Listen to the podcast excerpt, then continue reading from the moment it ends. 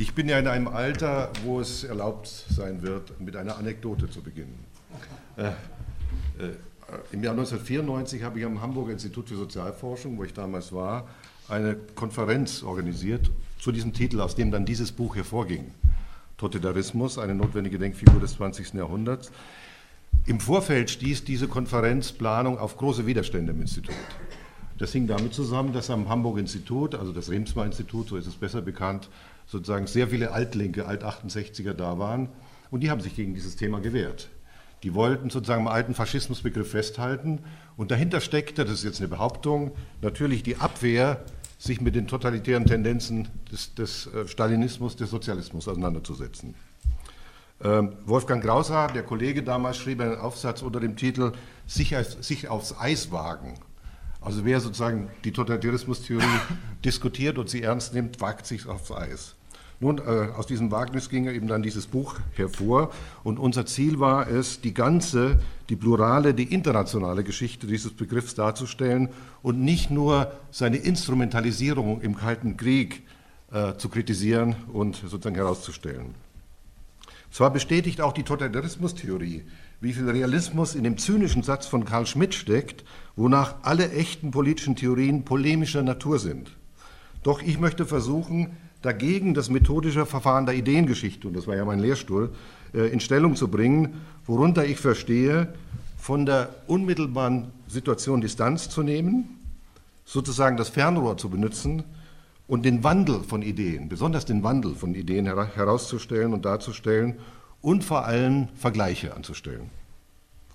Stellt man das Letztere, den historischen Vergleich ins Zentrum, so kann aus einer polemischen Not die, die Tugend der Kritik werden.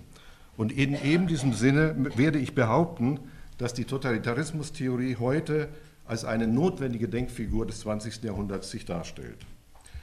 Ich werde sozusagen jetzt unter dieser Themenstellung fünf historische Skizzen vorzulegen versuchen, fünf Etappen durchschreiten äh, und äh, äh, am Ende versuchen, ein Resümee zu ziehen. Ähm, der erste Punkt ist die Erfindung des Begriffs äh, in den 20er Jahren. Der zweite Begriff, die Entstehung, die plurale Formulierung, die pluralistische Formulierung des Begriffs in den 30er, 40er Jahren. Ich werde das an drei typischen Autoren machen. Dann die klassische Phase der Totalitarismus, die ist identisch mit der Zeit des Kalten Krieges, mit der unmittelbaren Nachkriegszeit. Hannah Arendt und Friedrich werden hier im Zentrum stehen. Äh, und dann gibt es ein merkwürdiges Phänomen, der Begriff verschwindet gewissermaßen aus der Debatte. Also das Ausklingen des Begriffs in den 60er und 70er, 1960er und 70er Jahren in, West, in Westdeutschland zumindest auch in Amerika. Und schließlich fünftens, wenn ich noch Zeit habe, werde ich über das Comeback und die Historisierung der Totalitarismustheorie sprechen. Aber da wollen wir mal abwarten, ob, ob, äh, ob ich nicht schon dann zu lange gesprochen habe. Ähm, das erste, der erste Punkt, die Erfindung des Begriffs in Italien. Das werde ich ganz kurz machen. Ich weise nur darauf hin, dass dieser Begriff Totalitarismus da wirklich erst erfunden worden ist, und zwar von liberalen und katholischen Linksintellektuellen, die sich gegen den Stato Totalitario wenden, gegen den Staat Hitlers, der ja damals seit 1923 etabliert ist. Und interessant ist, dass umgekehrt, Mussolini, Mussolini richtig, ähm, während umgekehrt Mussolini selber den Begriff sozusagen für sich okkupiert und äh, als äh, eine Formel benutzt, um das Ziel des äh, faschistischen Staates zu definieren. Es gibt ja diese berühmte, äh, ähm, diese berühmte, ja, das ist eigentlich ein, ein, ein Aufsatz für ein, für ein Lexikon, den er schreibt. Mussolini selber, äh, über den Faschismus als Idee. Und dort taucht, er, dort taucht dieser Satz auf, alles für den Staat, nichts außerhalb des Staates, nichts gegen den, nichts gegen den Staat. Und das ist eben der Stato Totalitario.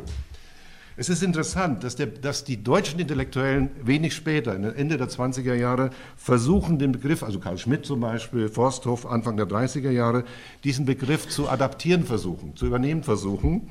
Sie sprechen dann auch vom totalen Staat des Nationalsozialismus, für den Sie ja stehen. Ähm, äh, aber es ist interessant, dass der Begriff sich nicht durchsetzt und vor allen Dingen nicht vom Regime selber, vom Hitler-Regime jetzt, sozusagen benutzt wird. Der Begriff Totalitarismus bleibt, wenn Sie so wollen, den Gegnern überlassen. Das ist interessant. Äh, äh, anders als in Italien, in Deutschland. Also der Begriff setzt sich zur Selbstbezeichnung des Nationalsozialismus nicht durch, er wird von den Gegnern benutzt. Damit komme ich, das macht das ganz kurz, diese erste, äh, diese erste Phase. Ich komme in die 30er Jahre und spreche da von der pluralistischen Formulierung und, Formung des Begriffs, Ausformung des Begriffs. Also jetzt entsteht da sozusagen, jetzt kriegt er erst richtige Konturen. Äh, pluralistisch ist sowohl der politische Ort, von dem aus der Begriff entwickelt und benutzt wird, äh, und da kann man sozusagen die drei großen Lager unterscheiden, die Rechten, die, die Linken und die Liberalen in der Mitte. Also die, die Rechten, die konservativen äh, äh Denker äh, äh, benutzen den Begriff. Die, es gibt auch einen Totalitarismus von links, der ist gewissermaßen erst entdeckt worden. Es gibt ein Buch, äh, das vom Hannah Arendt Institut gemacht worden ist vor ungefähr zehn Jahren von einem Kollegen, das heißt Totalitarismus von links. Ein, auf, über einige der Autoren werde ich hier sprechen. Und dann gibt es sozusagen äh, liberale Theoretiker, die vom Totalitarismus sprechen. Aber Pluralismus ist auch das polemische Ziel, mit dem man sozusagen antritt. Es wird stigmatisiert die rechte Diktatur und die linke Diktatur, das heißt der Nationalsozialismus und der Faschismus und natürlich der Kommunismus, der Stalinismus. Das entwickelt sich erst, ich, ich mache das sehr skizzenhaft jetzt und äh, versuche sozusagen diese pluralistische Landschaft, die der Begriff schon in den 30er Jahren hat. Ne? Ähm, und das ist sozusagen eine Korrektur an der Auffassung des Begriffs, äh, die aus meiner, aus meiner Perspektive wichtig ist. Äh, an drei Positionen jetzt festzumachen, an drei Namen. Den einen haben Sie wahrscheinlich noch nie gehört, Waldemar Gurian. Der zweite, den haben Sie vielleicht schon gehört, wenn ich mir das Publikum so angucke, Franz Borkenau. Äh, und der dritte ist auch ein Neumann, ein Sigmund Neumann, ein anderer Neumann, äh, der für meine Begriffe eines der interessantesten Bücher in den Anfang der 40er Jahre geschrieben hat. Also Waldemar Gurian. Gurian ist ein katholischer Publizist, bekennt sich als solcher und geht schon Ende der 20er Jahre von der Nähe zwischen Faschismus und Bolschewismus aus. Er schreibt 1931 ein Buch, das damals relativ bekannt wird, nach dem Zweiten Weltkrieg nochmal aufgelegt wird, auf Englisch dann, weil er, weil er emigriert, er ist Jude, er muss emigrieren, er ist katholischer Jude, er ist zum Katholizismus übergetreten. Ähm, äh, dieses Buch, Der Bolschewismus von 1931, ist die erste geschlossene Regimedarstellung der Sowjetunion. Es ist interessant, dass das ein Katholik, ein katholischer Jude macht. Und der, der, die Perspektive sozusagen, die er hat, der Schwerpunkt, auf den er Wert legt, das sind die antikirchlichen Verfolgungen in der frühen Sowjetunion und er hebt sozusagen den, As den Aspekt der, des Kommunismus als Ersatzreligion, wie er sagt, hervor. Er sagt, der Kommunismus, wie er praktiziert wird, wie er vom Regime sozusagen betrieben wird, äh, ist ein, ein Phänomen, das so ähnlich funktioniert wie, wie, die alte, wie die alte Religion. Es ist eine Ersatzreligion, ein Substitut für die Religion. Er muss 33 in die Emigration und schreibt dann in der Schweiz nochmal ein kleines Büchlein, ein sehr polemisches Büchlein, das heißt Bolschewismus als Weltgefahr. Äh, und hier geht er von der, von, vom Kommunismus aus, wie schon in seinem ersten Buch, und kann, konzentriert sich dann besonders auf den Aspekt der Weltanschauung. Äh, einer, We einer Weltanschauung, einer Quasi-Religion, die sich in allen Bereichen durchsetzt, in Staat, Gesellschaft und in der Kultur und die schon das benutzt, was in der späteren Totalitarismustheorie ins Zentrum tritt, nämlich Propaganda und Terror. Als Durchsetzung, sozusagen als Mittel des Regimes, um sich selber zu stabilisieren. Äh, Gurian geht sozusagen vom Kommunismus aus und geht von da zum Nationalsozialismus. Nicht umgekehrt, das machen die Linken dann. Ne? Die gehen vom, vom, vom, Nationalsozialismus und gucken von da auf den, auf den Bolschewismus. Äh, also er überträgt seine Überlegungen, die er am Kommunismus, am Sowjetkommunismus entwickelt, auf den Nationalsozialismus, den er für den, jetzt auch für den gefährlicheren Gegner hält. Ähm, berühmte, eine berühmte Schrift zum Beispiel, die, also ein berühmtes Dokument, das er rausgibt, sind die sogenannten deutschen Briefe, in denen er aus der Schweiz, von der, aus der Perspektive der Schweiz, die deutsche Entwicklung beobachtet und kommentiert sozusagen von Tag-zu-Tag-Basis. Das ist eine Art, eine Art äh, Sammlung von Texten, also Karl Schmidt kommt da zum Beispiel vor, er beobachtet die Situation in, in Deutschland. So viel zu Gurian, dazu ließe sich viel sagen. Der er, lebt, er stirbt erst in den 50er Jahren und ist in den USA dann Professor der Politikwissenschaft geworden, für internationale Politik. Der zweite Autor, den ich nennen möchte, ist Franz Borkenau. Nun, Franz Borkenau kommt genau von der anderen Seite. Er kommt von der Linken. Er ist zuerst Kommunist in den 20er Jahren. Er wechselt zur SPD und in den ersten Jahren der Emigration bis in die 40er Jahre hinein äh, gehört er dann den, dem, der kleinen Gruppe Neubeginn an, zu der auch Willy Brandt und andere gehört haben. Also eine Links- eine linkssozialistische Gruppe, also explizit keine kommunistische Gruppe mehr, aber er, er hat sozusagen Berührung mit dem Kommunismus gehabt in den 20er Jahren. Er, er, schlägt einen Denkweg ein, sozusagen, der genau umgekehrt verfährt. Er geht von der Kritik des Nationalsozialismus aus und zieht von hier aus Schlussfolgerungen äh, für, die, für, den Kommunismus. Äh, also er gewinnt seine Leitbegriffe einer Kritik des Nationalsozialismus und überträgt sie auf den Kommunismus. Er publiziert, äh, und das sind die Bücher, auf die man sich jetzt berufen würde, wenn man das äh, im Detail ausführen würde, er publiziert eine ganze Reihe von englischen Büchern. Er geht nach, in, die englische Immigration.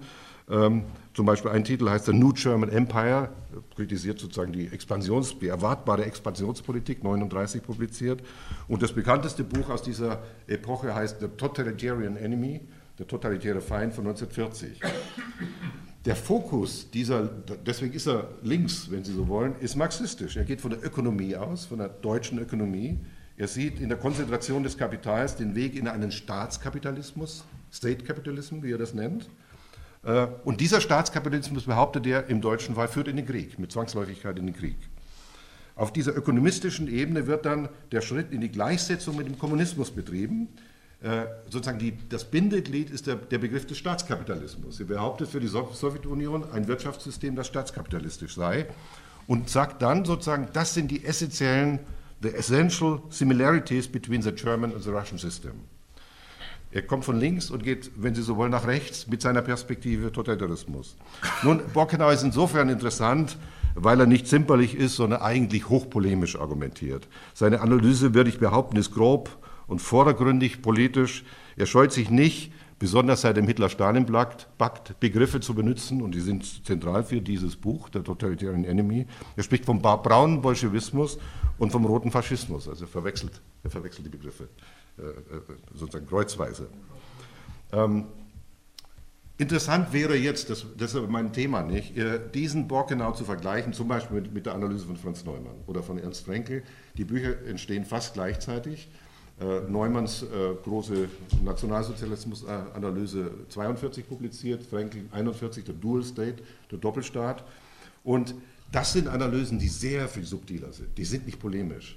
Die sind auch marxistisch, aber sie sind sozusagen nicht polemisch. Sie, sie argumentieren, sie entwickeln eine, eine, heute würde man sagen, eine Theorie der Gesellschaft, aus der sie gewissermaßen die, ihre Faschismusanalyse entwickeln. Und interessant, also sowohl an Frenkel wie an Neumann, sie sind gar nicht interessiert am Kommunismus. Sie blicken nur auf den Nationalsozialismus.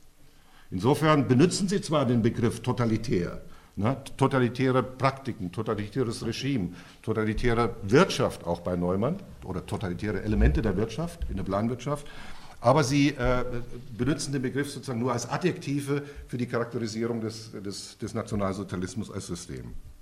Das ist aber nicht mein Thema, nur als Hinweis.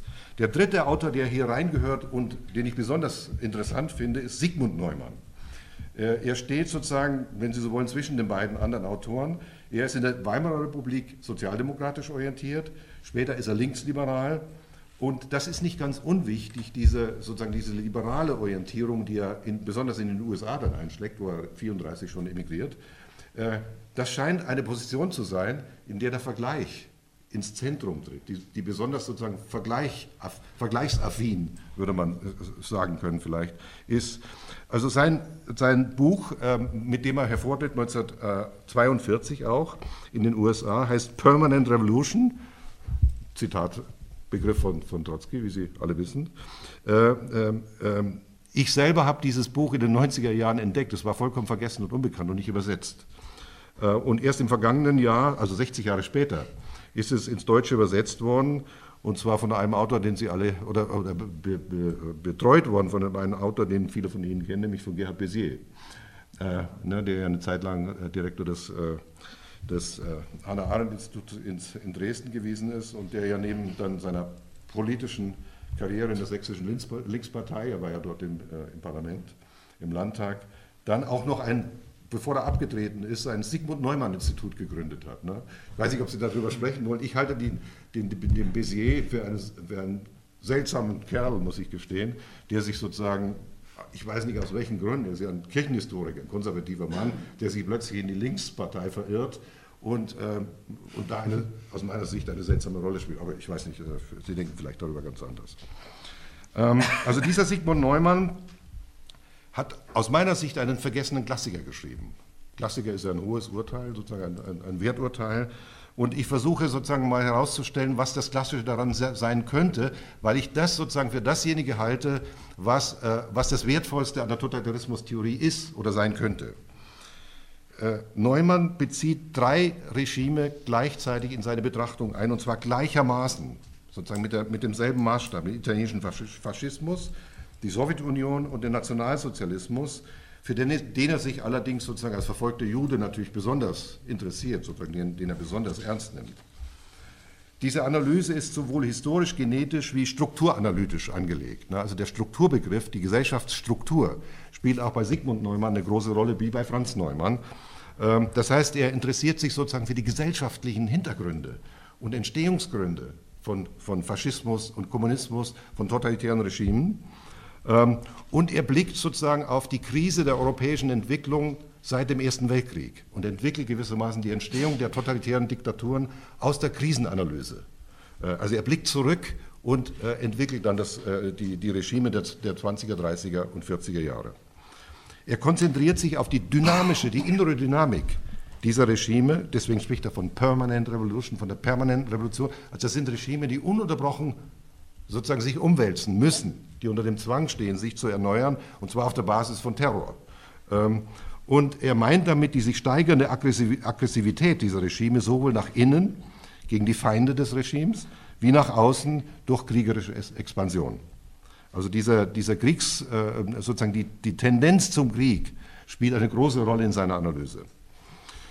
Entscheidend ist für mich in methodischer Hinsicht, und das macht die Methode macht ja die Wissenschaft aus am Ende, in methodischer Hinsicht ist, dass er nicht von einer Gleichsetzung der Regime, also von Stalinismus und Nationalsozialismus ausgeht und auch nicht dazu kommt. Er setzt sie nicht gleich, sondern er will sie vergleichen.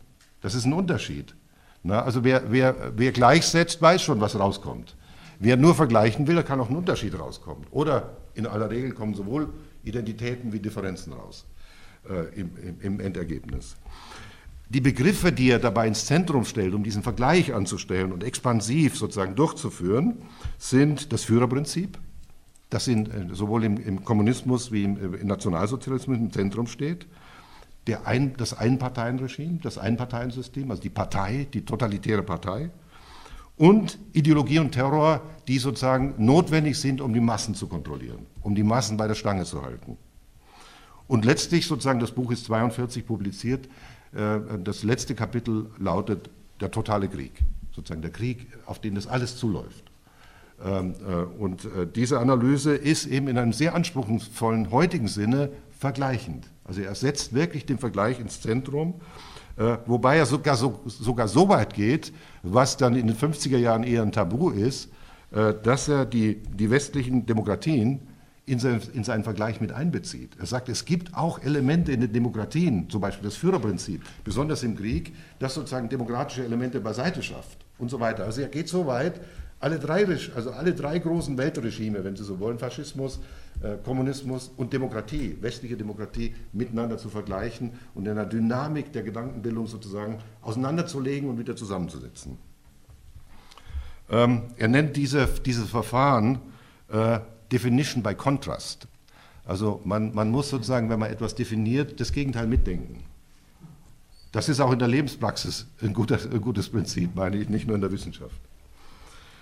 Ähm, ich schließe das, dieses Kapitel ab über die Formierungsphase des Begriffs Totalitarismus äh, mit einer Überlegung, die sich äh, in der Literatur bisweilen findet. Manchmal wird in der Literatur, die ja weit und groß ist, ne, ich referiere nicht die Literatur, ich nenne nur sozusagen die Haupttitel, dort wird sehr häufig behauptet, es wäre auffällig, dass zwischen 1941, 1942, als die großen Bücher erscheinen, und 1948, 1949, als der Kalte Krieg beginnt, eigentlich kein Totalitarismusbuch geschrieben wird.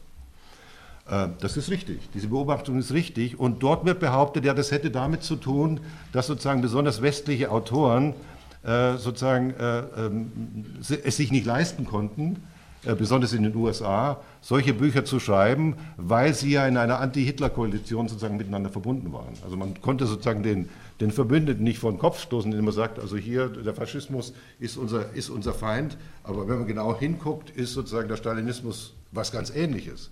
Das wäre sozusagen nicht möglich gewesen. Ich weiß nicht, ob diese These stimmt. Äh, ich stelle die mal in den Raum, vielleicht kann man darüber sprechen. Dieser, dieser Zeitabschnitt, der ja sozusagen weltgeschichtlich außerordentlich dynamisch und bedeutend ist, ne, zwischen 42, also dem Ende, wenn Sie so wollen, dem frühen, der sich andeutenden, dem sich andeutenden Zusammenbruch des Hitlerregimes und, äh, und 45, 46 die, die Neuaufteilung der Welt nach dem Zweiten Weltkrieg. Ähm, vielleicht führt die Frage sozusagen in, die, in den Kalten Krieg hinein, wenn man sie richtig beantwortet. Ich kann sie hier nicht beantworten. Damit komme ich zu meinem dritten Punkt.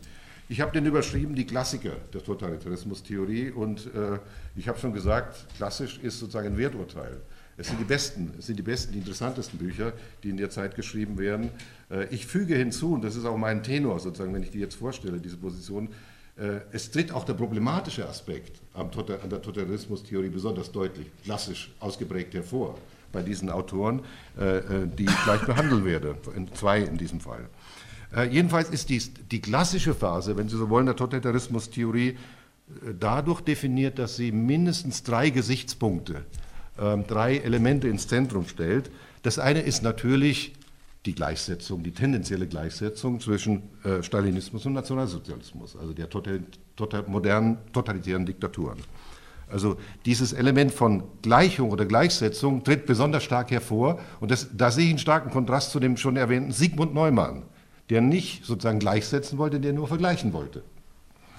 Der zweite Punkt ist, dass die Totalitarismustheorie theoretisch, wissenschaftlich ausgeformt wird, während sie vorher in erster Linie polemisch ist. Besonders deutlich bei Borkenau, letzt, letztlich auch sozusagen bei dem katholischen Denker, den ich äh, äh, erwähnt habe. Ähm, äh, also die Ausformung, explizite Ausformulierung als Theorie, die Verwissenschaftlichung des Konzepts. Und der dritte Punkt ist eher problematisch und steht im Widerspruch dazu, nämlich die ideologische Funktionalisierung äh, des Totalitarismus im Kalten Krieg, im Ost-West-Konflikt. Diese drei Punkte definieren die klassische Phase. Und Sie sehen schon, wir haben ein Problem an der Stelle. Ne? Es besser wäre es, wenn man den letzten Punkt sozusagen unter den Tisch fallen lassen könnte. Das tue ich nicht. Ähm, die wichtigste Autorin, die bekannteste Autorin bis zum heutigen Tag, spielt ja hier, äh, gibt ja sozusagen, äh, ist ja die, die, die, die, Titelautorin dieser ganzen Reihe gewesen, ist natürlich Hannah Arendt. Hannah Arendts berühmtes Buch von 1951, äh, The Origins of äh, Totalitarianism, äh, ist sozusagen nach wie vor der bekannteste, das bekannteste Buch aus, der, aus dieser Denkreihe des Totalitarismus, das in vielen, vielen Auflagen in alle Weltsprachen übersetzt ist, seit den 50er Jahren und so weiter. Also das ist sozusagen der Renner gewesen, sehr früh schon gewesen und bis heute geblieben. Ich würde Hannah Arendt, dieses Buch von Hannah Arendt gerne diskutieren hier oder kurz vorstellen unter dem, äh, unter dem Stichwort die philosophische Schärfung der Totalitarismustheorie. Also die Philosophie tritt ins Zentrum jetzt bei ihr. Nicht die Ökonomie, nicht die Soziologie, nicht die Psychologie, die mag sie sowieso nicht, sondern die, die, die Philosophie ist das Instrument, mit dem sie arbeitet. Und natürlich die, die Zeitgeschichte, ne? das ist das Material, mit dem sie operiert. Also Hannah Arendt ist die bekannteste Vertreterin des Totalitarismuskonzepts gewesen und geblieben. Und das hängt, wenn Sie so wollen, mit dem Knalleffekt zusammen, mit dem ihr Buch 1951 in die politische Öffentlichkeit tritt. Und ich nenne drei Überraschungseffekte für diesen Knall, für das Knallen. Äh, das ist ja immer sozusagen äh, etwas, was dann auch einen Nachhall hat, sozusagen, was die langfristige Wirkungsgeschichte mit, definiert. Die, der erste Überraschungseffekt ist diese These, dass Totalitarismus etwas historisch ganz Neues ist. Dass es etwas ist, was noch nie da war. Und in dem Sinne spricht sie von der Singularität, von der Einmaligkeit dieses Phänomens des Totalitarismus, wobei sie allerdings immer beide Regime meint. Ähm, ähm, und sozusagen unter dieser, unter dieser ähm, Glocke äh, setzt sie sozusagen die Regime dann gleich. Also beide Regime, äh, beide, beide Grundannahmen, die Singularität und die Gleichheit der Regime, äh, das sind zwei Grundannahmen, die ihre, ihre philosophische Durchdringung des Problems anleiten. Und damit stellt sie allerdings sozusagen eines der Prinzipien von Wissenschaft in Frage, nämlich das Prinzip der Kausalität. Wenn man radikal davon ausgeht, dass etwas sozusagen ganz neu ist, dann kann man es auch nicht herleiten. Dann ist es auch nicht entstanden, wenn man so will, sondern es, es tritt sozusagen als, als, ein einmaliges Phänomen in die Welt und lässt sich gewissermaßen nicht erklären. Und das ist die Spitze, die sich in dem ganzen Buch gegen die Wissenschaftler wendet, die den Faschismus und den, äh, und den, äh, den Stalinismus, die modernen Diktaturen insgesamt erklären wollen, herleiten wollen, historisch herleiten wollen. Also ein scharfer Kontrast gegenüber sozusagen der wissenschaftlichen Tendenz. Ähm, Das kann man zum Beispiel äh, daran sehen, dass sie demonstrativ desinteressiert ist an Methodologie, das was Wissenschaft äh, definiert. Also sozusagen, sie interessiert sich nicht dafür, sie spricht nicht darüber. Sie, sie nennt solche, solche seltsamen Begriffe, bringt sie wie äh, totalitäre Kristallisationsform, also der Totalitarismus kristallisiert sich in irgendeiner Form. Ähm, aber sie, sie kann dann zum Beispiel gar nicht erklären, was sie mit dem Untertitel ihres eigenen Buches meint, wo sie ja von den Ursprüngen und den Elementen und Ursprüngen spricht. Also da stecken schon ganz schöne, ganz schöne Widersprüche drin. Ähm, der zweite Punkt, der den Knalleffekt ausmacht, ist äh, sozusagen, dass sie in der Lage ist und von ihrer ganzen Ausbildung her in der Lage war, äh, sozusagen die deutsche Philosophie nach Amerika rüberzubringen, die Heideggersche Philosophie nach Amerika rüber und die Jaspersche Philosophie, das haben Sie ja schon behandelt hier, nach Amerika rüberzubringen und mit, mit diesem philosophischen Instrument sozusagen eine Analyse des Totalitarismus vorzulegen. Also sie übersetzt sozusagen das Schockerlebnis des, des Totalitarismus in eine neue und intensive philosophische Sprache, die von Heidegger und Jaspers stammt. Aber sie überwindet deren unpolitische Isoliertheit, darüber haben Sie vermutlich gesprochen, wenn Sie über Jaspers und Hannah Arendt sprechen, die unpolitische Isoliertheit und kommt zu einer besonders eindringlichen Schilderung der totalitären Erfahrung. Sie benutzt zum Beispiel existenzialistische heideggersche Grundbegriffe wie Verlassenheit, Weltlosigkeit, Zerstörung der menschlichen Natur und so fort. Also könnte man verlängern. Äh, und diese Begriffe werden direkt angewandt, um das totalitäre Lagerregime, die, die, die Lager zu charakterisieren. Also sie benutzt eine philosophische Sprache, um sozusagen die Ungeheuerlichkeit dieser Phänomene zu charakterisieren und, und, und zu schildern und dar, darzustellen. Also die unvorstellbare Lager- und Vernichtungswelt. Wie lässt sich das überhaupt in Begriffe fassen? Dazu benutzt sie die Philosophie, aus der sie kommt. Und der dritte Punkt, der den Knalleffekt äh, vielleicht erklären könnte, ist ihre Konzentration auf zwei Elemente, die dann in der gesamten Totalitarismusdebatte eine zentrale Rolle spielen, nämlich Ideologie und Terror. Sie hängt ja an ihr, an ihr Buch, an, in der zweiten Auflage, in der deutschen Auflage 55 kommt es, wird schnell übersetzt ins Deutsche, da hängt sie ein Kapitel an, das heißt exakt Ideologie und Terror. Und dort versucht sie sozusagen das Wesen des Totalitarismus durch diese beiden Begriffe zu charakterisieren. Ideologie und Terror. Das sind die zentralen Institutionen äh, der totalen Macht, des totalen Macht- und Organisationsapparats, in denen äh, diese Regime, schreibt sie, in denen der Mensch als solcher zerstört und zerrieben wird. Ihre grauenhafte, grauenerregende Wirkung besteht darin, die Freiheit, die Rechte und die Würde des Menschen zu, annullier, zu annullieren. Die Lager, die im Zentrum stehen ihrer, ihrer Analyse dann, also die Vernichtungslager, die Konzentrationslager und die Vernichtungslager, diese Lager, sagt sie, demonstrieren und praktizieren die Überflüssigkeit des Menschen. Dahinter steht so etwas wie eine philosophisch radikal negative Anthropologie, ne, die sie ja dann in anderen Schriften, dann in späteren Schriften auch ausarbeitet. Das sind die drei Punkte, die ich hervorheben möchte, sozusagen um die, die philosophische Intensität dieser Autorin äh, hervorzuheben. Ich denke, es ist das, aber das große und bleibende Verdienst äh, dieser, dieser Darstellung des Totalitarismus ist die Einführung des Holocaust, der Shoah, des Antisemitismus und der Judenvernichtung äh, sozusagen in den Diskurs. Sie ist die einzige, die es ins Zentrum stellt. Während die großen Bücher von Anfang der 40er Jahre sozusagen das Phänomen kaum vor Augen haben. Ja, ne? es ist noch nicht da für 41, 42. Also das ist sozusagen ihre entscheidende Leistung, dass sie dieses Phänomen ins Zentrum stellt. Äh, und nur auf dieser Basis und wenn Sie so wollen, eigentlich auch entgegen ihrer eigenen Intention kommt sie zur Gleichsetzung ähm, äh, der, der Regime, weil es ja natürlich, Verla äh, weil es Lager ein Lagersystem, den Gulag natürlich auch in der Sowjetunion gegeben hat, wenngleich natürlich, und das wäre jetzt die interessante Frage, die Dinge äh, nicht prima facie miteinander zu vergleichen sind. Ne? Das sieht sie auch. Und wenn Sie so wollen, sie zieht sich so, sie kann sich so aus der Affäre ziehen, weil äh, im Jahr, in den Jahren 45, 46, 47, wo sie das Buch schreibt, 51 wird es publiziert, weiß man nicht sehr viel äh, in der internationalen Szene über die, über die sowjetischen Lager. Während ja ab 45 natürlich die, die NS-Lager, die nationalsozialistischen Lager äh, in aller Munde sind, ne? also sozusagen auch von den Dokumenten her. Also man muss sozusagen auch diesen Hintergrund sehen, um zu sehen, wieso, wenn, wenn, man, wenn man behaupten würde, sie hat eine Schieflage in ihrer Perspektive, dann hat es auch diesen Grund, dass die Informationen nicht da sind. Es gab ja auch die Nürnberger Prozess. So ist es, genau. Und da waren die Dokumente auf sozusagen äh, ja, dann zu greifen. Ähm, ich habe angedeutet sozusagen einige Kritikpunkte an Ihrer Darstellung des Totalitarismus. Die Kritik konzentriert sich damals schon von Anfang an vor allen Dingen auf zwei Punkte. Und diese zwei Punkte kann man so als eine Art von Retourkutsche aus der Wissenschaft, gegen die sie sich ja wendet, ansehen. Äh, einmal wird immer wieder gesagt, das Verhältnis der zwei großen historischen Kapitel, ne, das Buch ist ja dreigeteilt. Erster Teil Antisemitismus, 200 Seiten, 250 Seiten, zweiter Teil Imperialismus, 500 äh, Seiten und dann so der dritte Teil Totalitarismus. Äh, es wäre kein hinreichender Zusammenhang zwischen den ersten beiden historischen Kapiteln und dem Totalitarismuskapitel zu sehen. Das stimmt, das ist richtig. Das hängt auch mit Ihrer These zusammen, weil sie ja sagt, das ist etwas ganz Neues. Das lässt sich nicht herleiten. Und der zweite Punkt ist natürlich, das habe ich schon äh, angedeutet, es ist die, die empirische Randständigkeit des Bolschewismus. Sie hat nicht viele Dokumente und, oder sie will sie nicht, sie will sie nicht benutzen. Also sozusagen, das, darüber kann man diskutieren.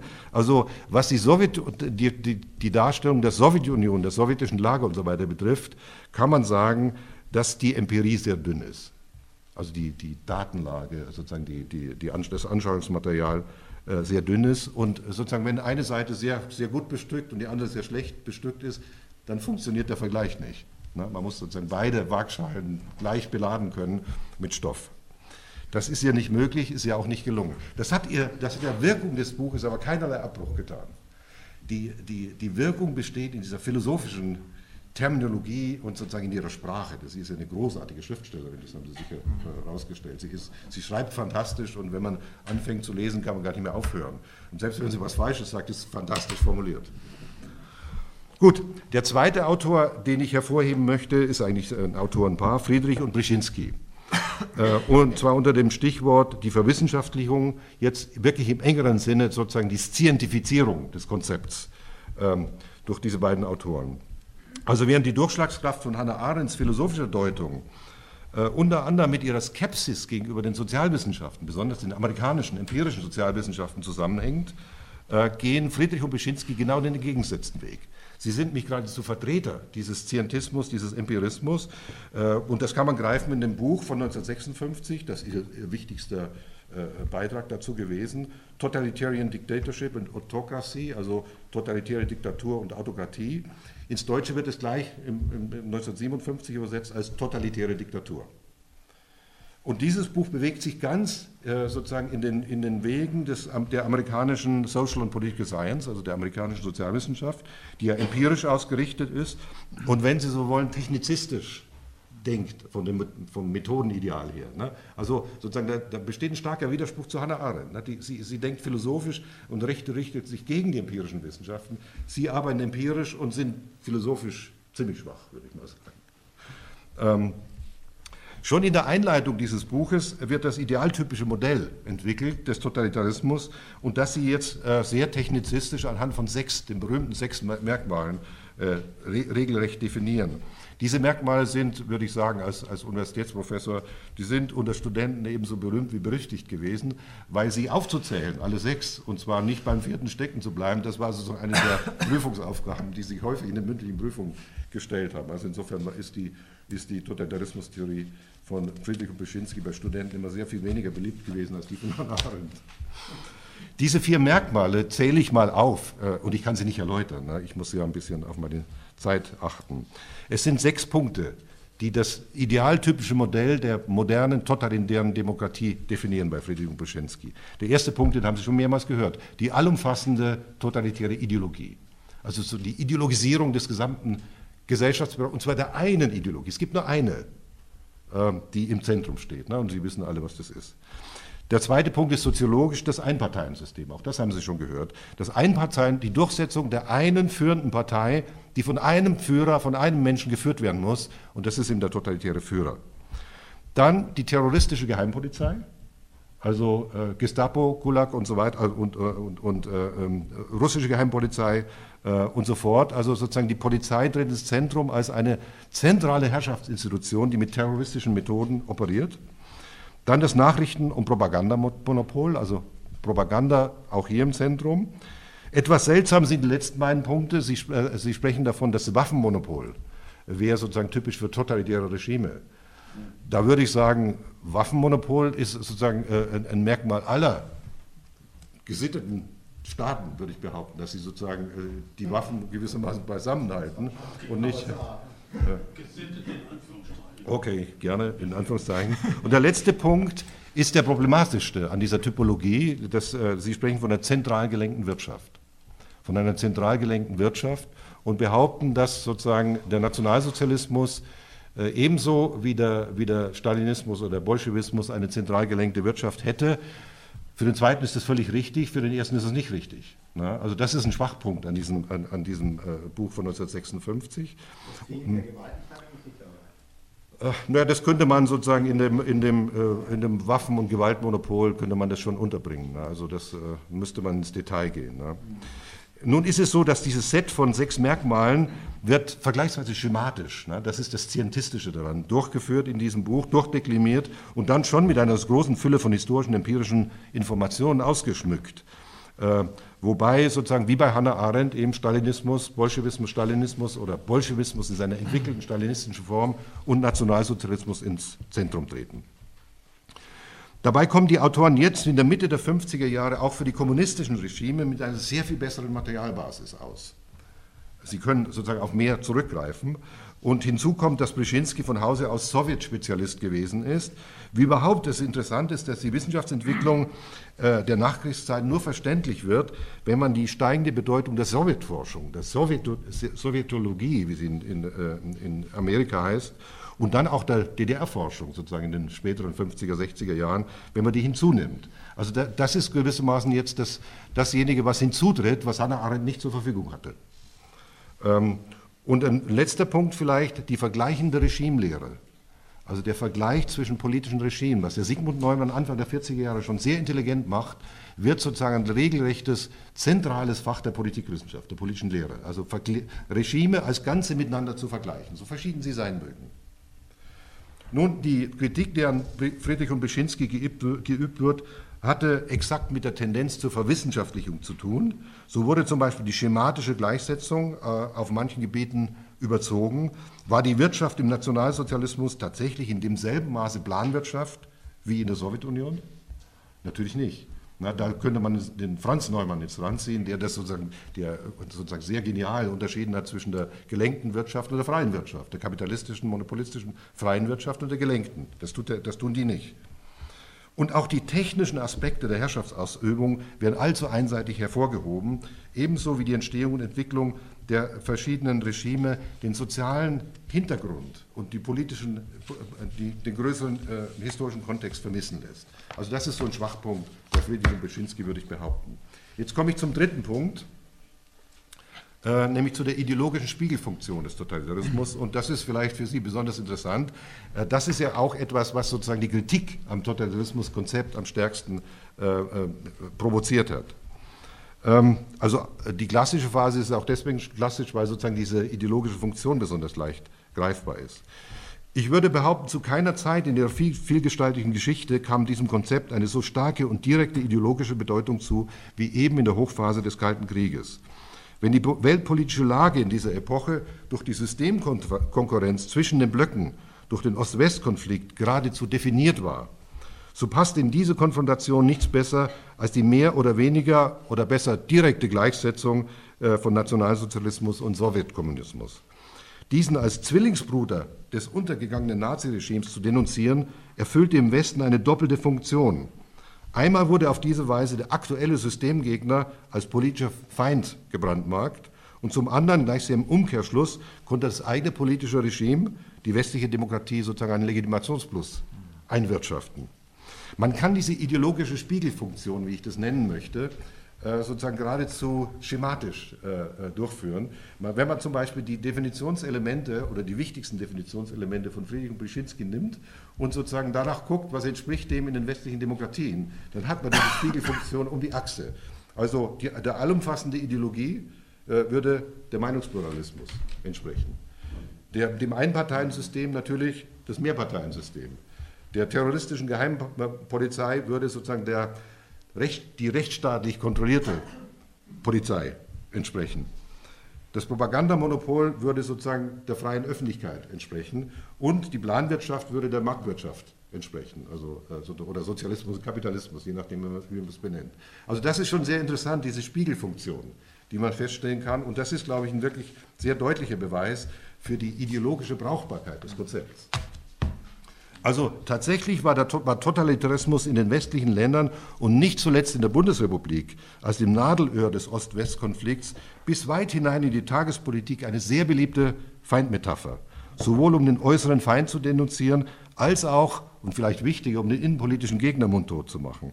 Also dem Totalitarismusbegriff, äh, gerade in der klassischen Phase, kam im Westen offensichtlich eine ähnliche Rolle zu wie dem Faschismusbegriff im Sowjetblock, der ja auch sozusagen projektive äh, Verurteilungsfunktion hatte und den Feind markieren sollte. Na, also das wäre vielleicht diskutabel.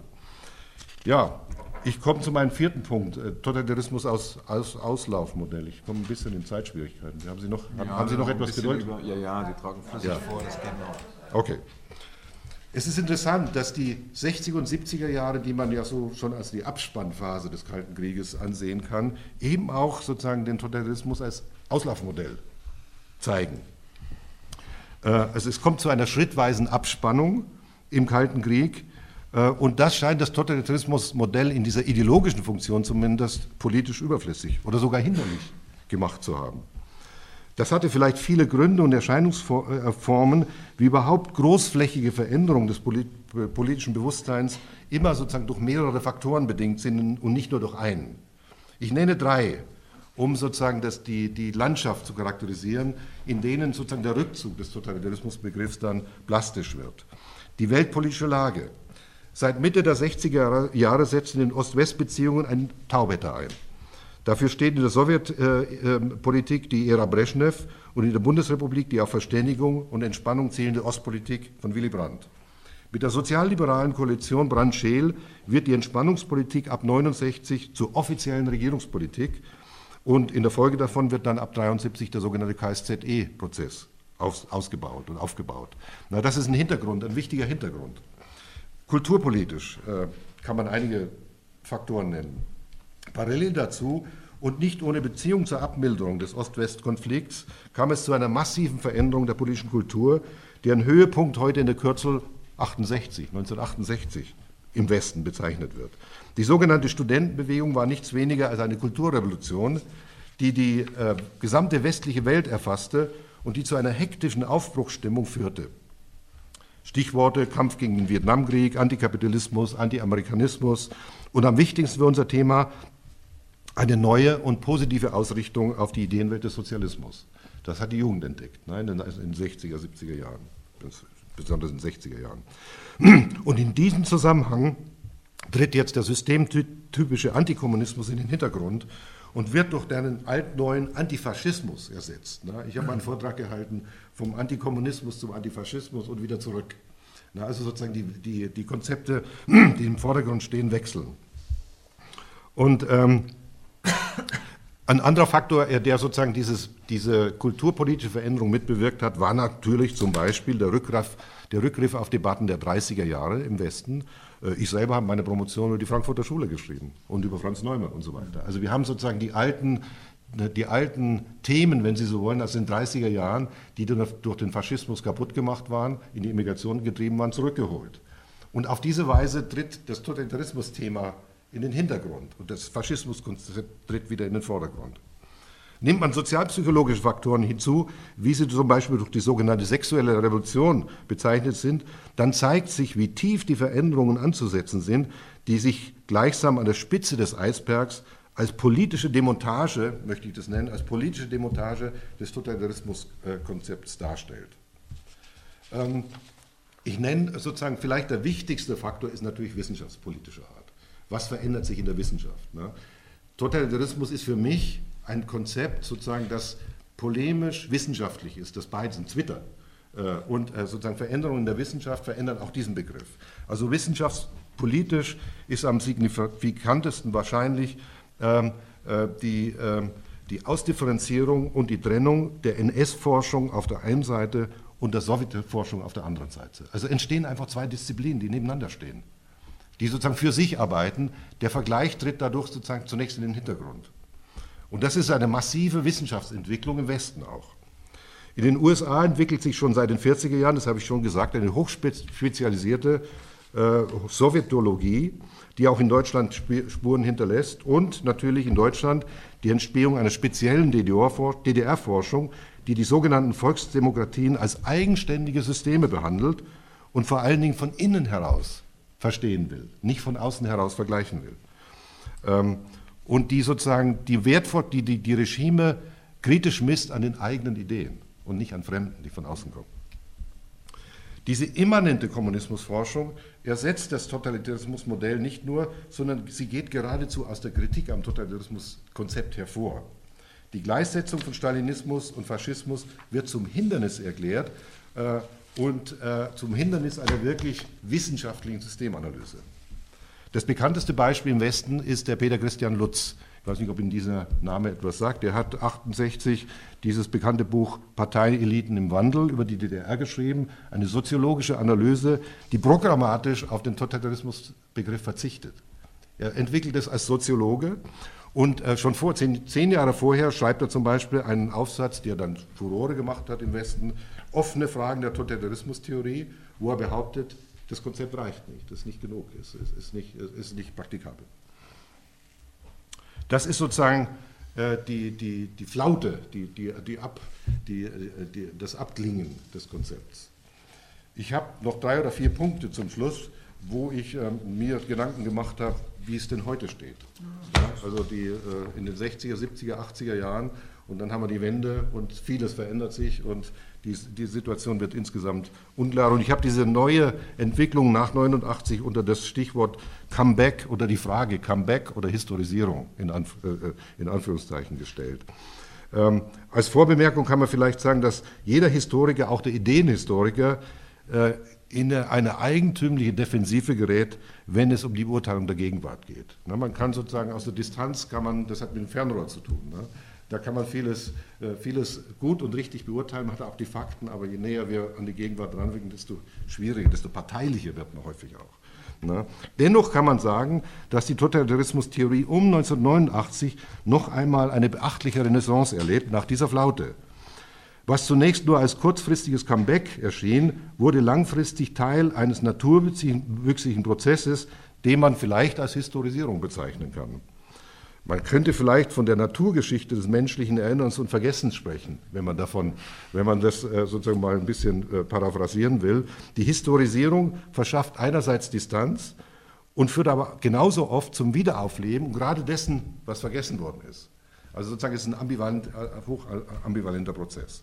Also Historisierung und Reaktualisierung. Vielleicht ist dieses widersprüchliche Begriffspaar ähm, äh, geeignet, das seltsame Doppelleben der Totalitarismustheorie in der Gegenwart zu beschreiben.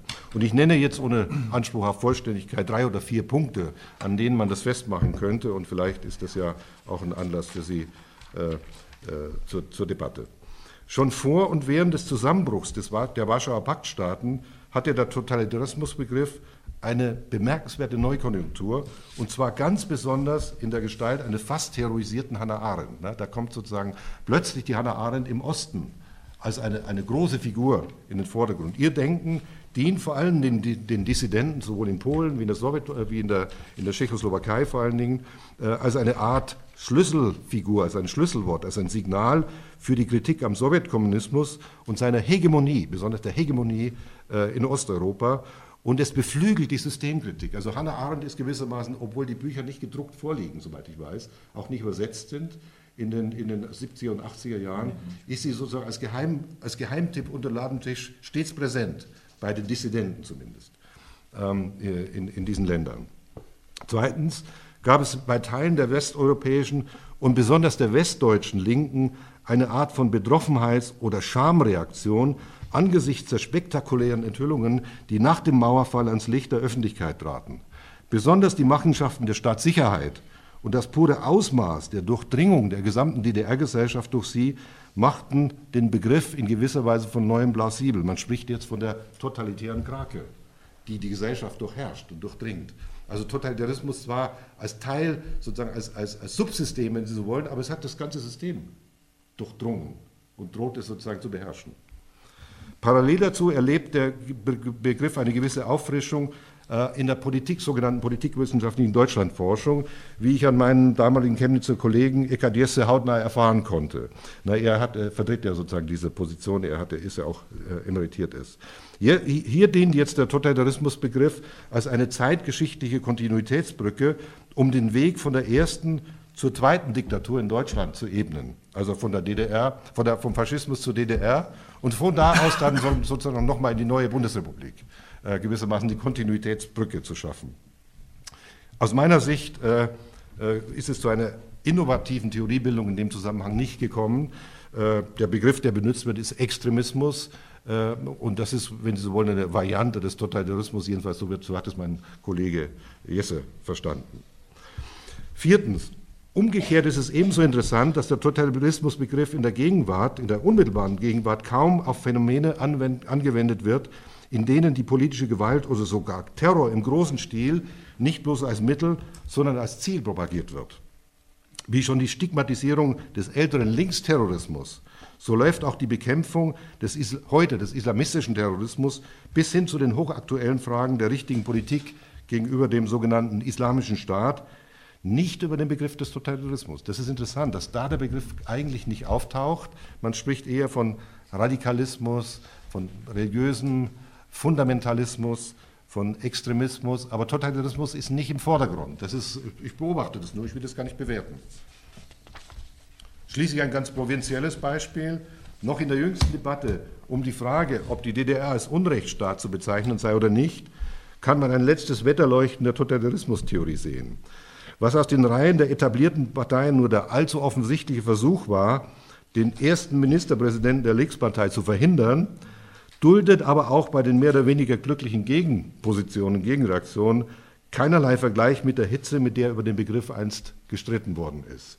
Also sozusagen, auch da geistert der Begriff etwas rum, aber er zündet nicht so richtig. Ähm, mein letzter Punkt ist, einen alternativen Weg der Historisierung beschreiten die Versuche, das Totalitarismuskonzept zum Leitbegriff der neueren politischen Ideengeschichte zu machen. Nun, ein Beispiel dafür haben Sie gerade vorgeführt gekriegt. Das ist sozusagen das Prinzip meines Vortrags. Ich sehe im Totalitarismuskonzept vor allem eine Art von Spiegel oder, sofern ich den Twitter-Charakter und die Widersprüchlichkeit und Mehrdeutigkeit des Konzepts betone, eine Art Kaleidoskop, um die vielfältigen Brechungen zwischen Politik und Wissenschaft im 20. Jahrhundert zu beleuchten und vor allen Dingen die größere historische Perspektive zu stellen. In diesem Sinne hoffe ich, meine Titelfrage, wo ja hinten ein Fragezeichen war, ne, äh, beantwortet zu haben. Ja, in diesem Sinne ist Totalitarismus tatsächlich eine notwendige Denkfigur des 20. Jahrhunderts.